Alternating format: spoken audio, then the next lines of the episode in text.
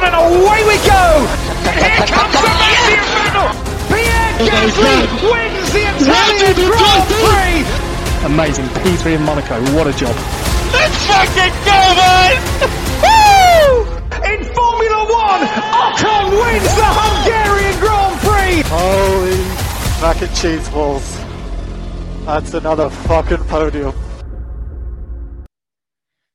Hola a todos, les doy la bienvenida a Billón de Pit. Soy su presentadora Francesca Palomares y el día de hoy vamos a hablar de tres temas. El primero va a ser la descalificación de Sebastián Vettel, su penalización y la denegación de la apelación que hizo Aston Martin.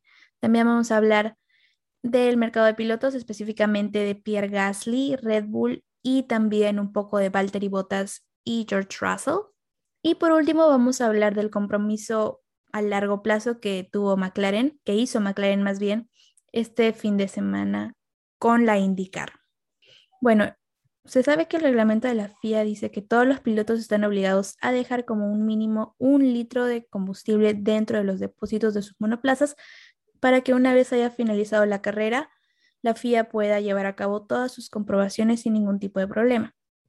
Y bueno, Sebastián Vettel después del término de la carrera no cumplió con la regla y pese a tener su monoplaza dos curvas antes de regresar al pit lane, la FIA solo consiguió extraer 0,3 litros de su combustible de su Aston Martin, lo cual provocó la descalificación del piloto alemán y esta sanción fue apelada por su equipo.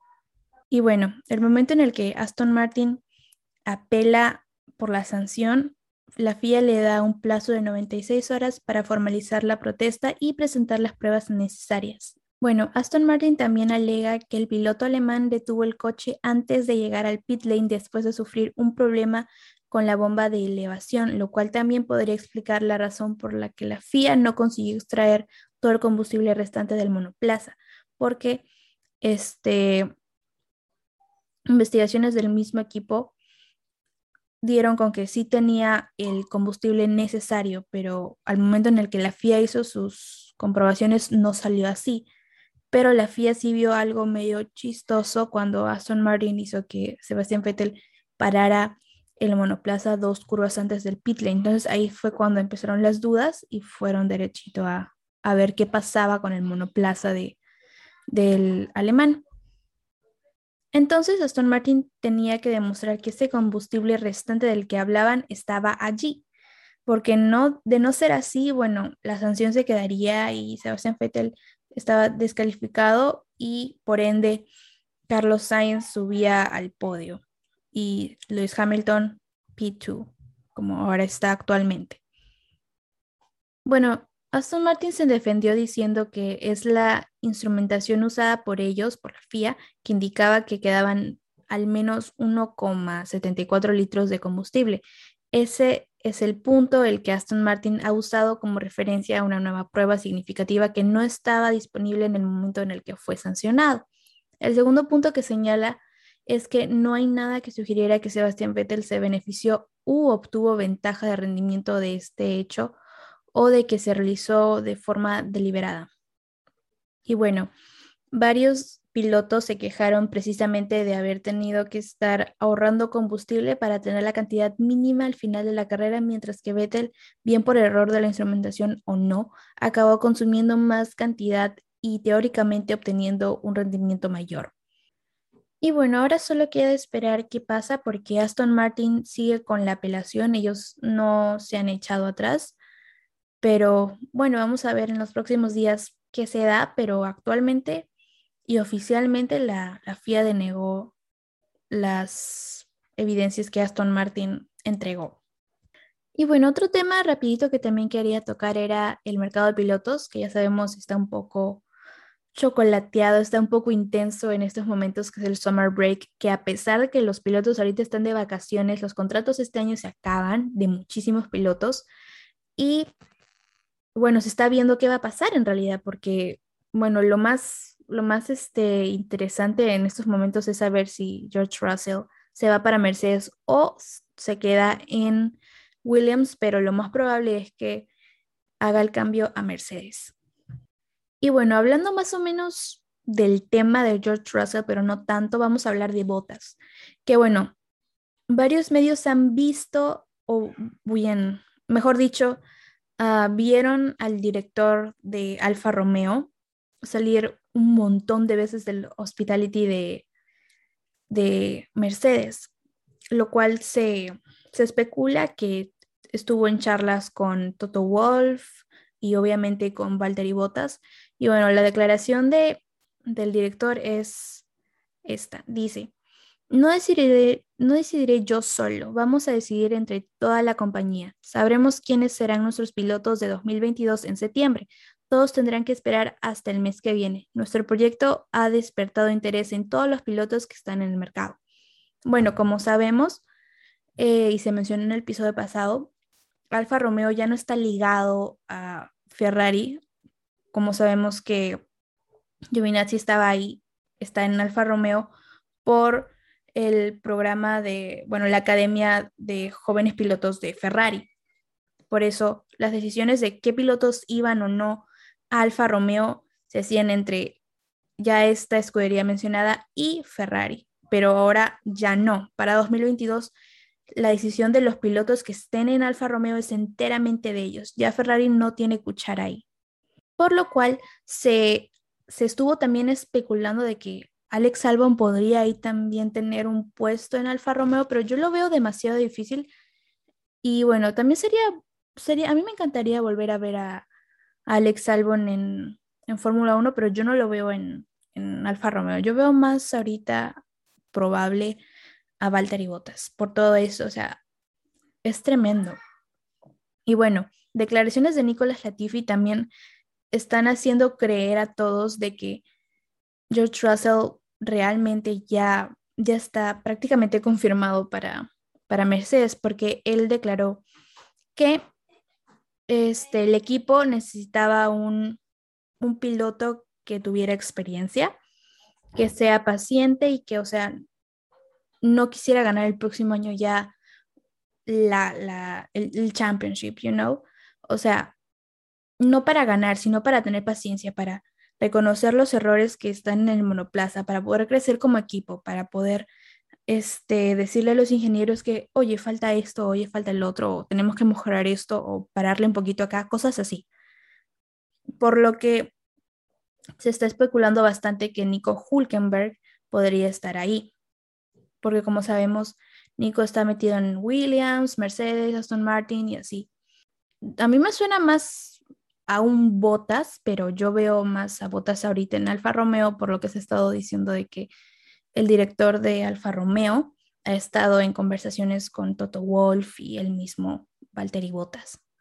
Entonces, tal vez ahí más vendría a encajar Nico Hulkenberg, quien, quien estaría ahorita de reserva, pero el próximo año estaría como compañero de Nicolás Latifi.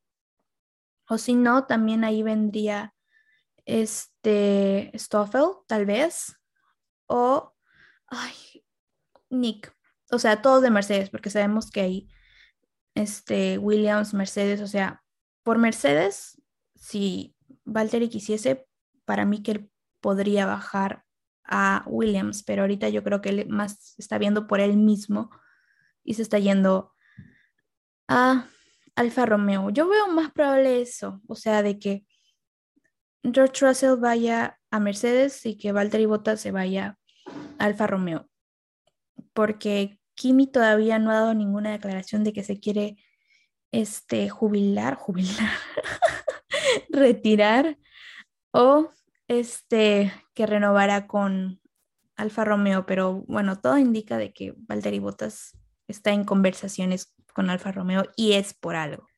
Y bueno, siguiendo con el tema del mercado de pilotos, vamos a hablar un poquito de Red Bull, en lo que entraría Pierre Gasly, Alex Albon y en estos momentos Checo Pérez. Bueno, como sabemos, este Alex Albon este año no está en Fórmula 1, Pierre está en Alfa Tauri y Checo está en el segundo asiento de Red Bull. El tema es que Pierre Gasly, este, su contrato se, se acaba este año con Alfa Tauri, más no con Red Bull. Con Red Bull le queda, así como compañía en general, dos años más. tanto lo pueden subir a Red Bull o se puede mantener en Alfa Tauri, pero yo veo más probable que se quede en Alfa Tauri porque por las declaraciones que dio Helmut Marco es que ellos quieren un piloto experimentado como Pierre en Alfa Tauri, que como vemos este año ayudó, ayudó bastante a, Yuki Tsunoda, que este año es rookie. Pero bueno, las declaraciones de Helmut Marco aquí las tengo y dice, tenemos dos equipos de Fórmula 1 y estamos poniendo mucho esfuerzo en nuestra marca de moda, Alfa Tauri, y necesitamos un líder fuerte en esa escudería. Pierre está conduciendo en su mejor momento, pero ser el número uno en un muy buen equipo B es una historia muy diferente a ser el número dos de Max Verstappen en un equipo de primer nivel como Red Bull. Mentalmente eso hace una gran diferencia. Estamos viendo su progreso y en los próximos dos años tomaremos una decisión sobre si estará libre en el mercado o si lo llevaremos a Red Bull. O sea, ahorita básicamente estamos viendo cómo Gasly prácticamente está quedándose en Alfa Tauri. Pero en los siguientes dos años, como le queda contrato con Red Bull, van a ver su progreso así, a ver si lo suben o no. Porque, o sea, obviamente Pierre quiere subir, él quiere ir, él, él, siente que ha mejorado bastante desde la última vez que estuvo en Red Bull. Y en realidad sí se le ha visto muchísimo mejor. Pero, o sea, Checo sin su mala suerte que ha estado teniendo últimamente, o sea, Checo estaba en el P4, P3, o sea, el podio ahí detrás de Max nunca se iba de noveno, de octavo, cosas así. Por su mala suerte, últimamente no ha podido este, dar su 100. Como sabemos, en Hungría, el choque que tuvo con, con Botas lo, lo sacó. En la primera vuelta no, no pudo. Y bueno, Max Verstappen no, no tuvo el carro al 100% y con las justas llegó a la zona de puntos. Pero sabemos que Checo, a diferencia de Alex Albon y Pierre Gasly, Checo, bueno, vamos a compararlos. Checo ya tiene una victoria con Red Bull y podio. Mientras que Alex Albon y Pierre Gasly no lograron tanto.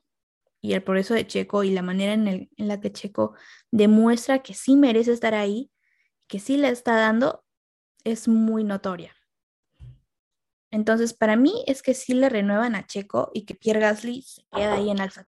Y bueno, dejando de lado el mercado de pilotos, vamos a otra noticia que creo que fue domingo lunes que se publicó oficialmente que McLaren adquiere la mayor parte del equipo Arrow McLaren SP, que básicamente es el equipo que McLaren tiene en la IndyCar. Bueno, entonces Zach Brown anunció que va a adquirir, bueno, el equipo McLaren va, va a adquirir una participación del 75% en el equipo Arrow McLaren SP en la IndyCar al final de esta temporada. Zach Brown, CEO de McLaren, dijo, el anuncio de hoy es una fuerte señal de nuestro compromiso a largo plazo con la IndyCar, tanto como serie de carreras como plataforma de marketing para McLaren Racing y nuestros socios patrocinadores. Y luego dijo, vemos un potencial real para el crecimiento continuo de la serie bajo la administración del Penske Entertainment y seguiremos desempeñando un papel activo en el apoyo del éxito del deporte el crecimiento de la base global de fans y la implementación de nuestra agenda de sostenibilidad para cumplir con los compromisos ambientales y sociales, incluyendo el progreso de la diversidad y la inclusión en la industria. Y también mencionó esto, con McLaren estamos avanzando de nuevo. Como hemos visto, ahora somos un competidor habitual por las primeras posiciones y en la última instancia, para Rick y para mí, estamos aquí para ganar carreras, ganar la Indy 500 y ganar campeonatos. Este próximo paso garantiza los recursos para hacerlo durante mucho tiempo. Como sabemos, ahorita Pat Howard está ahí luchando por, por, el, por el campeonato en la Indy, entonces es, es bastante emocionante y se le ve como el favorito de este año y del próximo año. Y yo creo que eso también ha sido incentivante, ha sido, es, ha sido el incentivo que tuvo McLaren para en realidad comprometerse aún más con, con la IndyCar. Y bueno, eso fue todo lo que en realidad quería comentar esta semana. Este es un episodio muy chiquito, espero, espero que así sea, pero igual eh, son todas las noticias nuevas que tenemos hasta el día de hoy, martes 10 de agosto. Estoy suponiendo que van a salir más noticias este, continuando la semana, pero eso ya vendrá para el podcast, para el episodio más largo que sería el día sábado. Y bueno, estoy muy agradecida por los que nos estén escuchando y los vemos en un próximo episodio. Gracias y cuídense. Bye.